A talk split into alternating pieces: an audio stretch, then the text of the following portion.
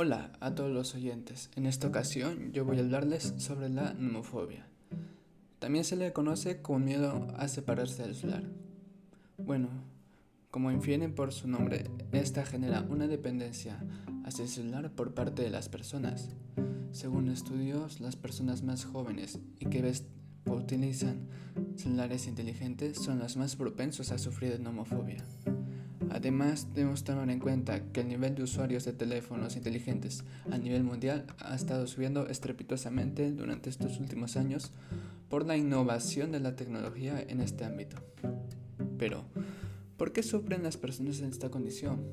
Uno de los motivos más importantes vendría a ser la gran utilidad de estos teléfonos, junto a todas sus aplicaciones y distintas funciones que vienen con ellas. Un ejemplo claro de esto es que hoy en día Cualquier teléfono que tú veas mínimo va a tener una cámara, además de otras funciones básicas como alarma o agenda. Además, tú le puedes agregar nuevas aplicaciones, agregando muchas más funcionalidades. Como pedir comida, llamar a un taxi, te da la posibilidad de aprender nuevos idiomas y hasta controlar nuestra actividad física. Podríamos estar aquí contando más funciones que le puedes agregar a tu celular, pero es que dejar de tener acceso a cualquiera de estas funciones debería ser capaz de alterar a cualquier persona. Otro motivo vendría a ser la baja autoestima y falta de capacidad de relacionarse con las demás personas. Esto se debe a que algunas personas se sienten mucho más cómodas y seguras al comunicarse a través de mensajes de texto, ya que este medio les permite transmitir sus opiniones y sentimientos sin la necesidad de sentir vergüenza. Pero al momento de estar frente a frente con la persona, la inseguridad, timidez y para terminar con lo que también te puede provocar homofobia vendría a ser el uso del teléfono como herramienta de trabajo. Si bien que este último te provoque homofobia, la probabilidad es muy baja, pero no se debe descartar del todo, ya que el teletrabajo y por ende el uso del teléfono en este último año se ha incrementado de manera exagerada. que entendimos mejor las causas de la nomofobia, surge la pregunta de cómo podemos reconocer a las personas que estén padeciendo de esta. Solo tenemos que estar atentos a los síntomas que presenten.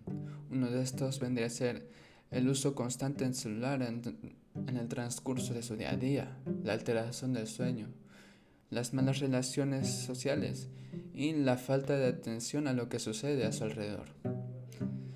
Pero también necesitamos entender que las personas mayormente no son capaces de reconocer que padecen homofobia, ya que tenemos la percepción de que el celular es una herramienta que nos ayuda día a día.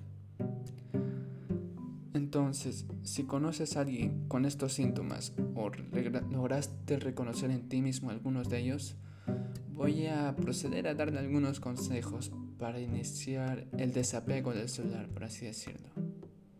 Para empezar, iniciaremos apagando el celular al momento de dormir. De esta forma ya no estaremos al pendiente de las notificaciones y podremos mejorar nuestra calidad de sueño. De igual manera, al momento o en algún momento de nuestro día, podemos dejar el celular en una habitación en la que nosotros no vayamos a estar en un buen tiempo. Esto también nos ayudaría a desapegarnos un poco del celular. Y saliendo o dando un paso más adelante vendría a ser dar pequeñas salidas sin el celular. Podremos dar una pequeña caminata, salir a correr, andar en bicicleta. Para iniciar podríamos estar 20 a 30 minutos sin el celular, dejar el celular en casa y salir nosotros. Otra ayuda vendría a ser el uso de un horario, ya que este nos ayuda a controlar el uso del celular en los tiempos que sean necesarios y no excedernos.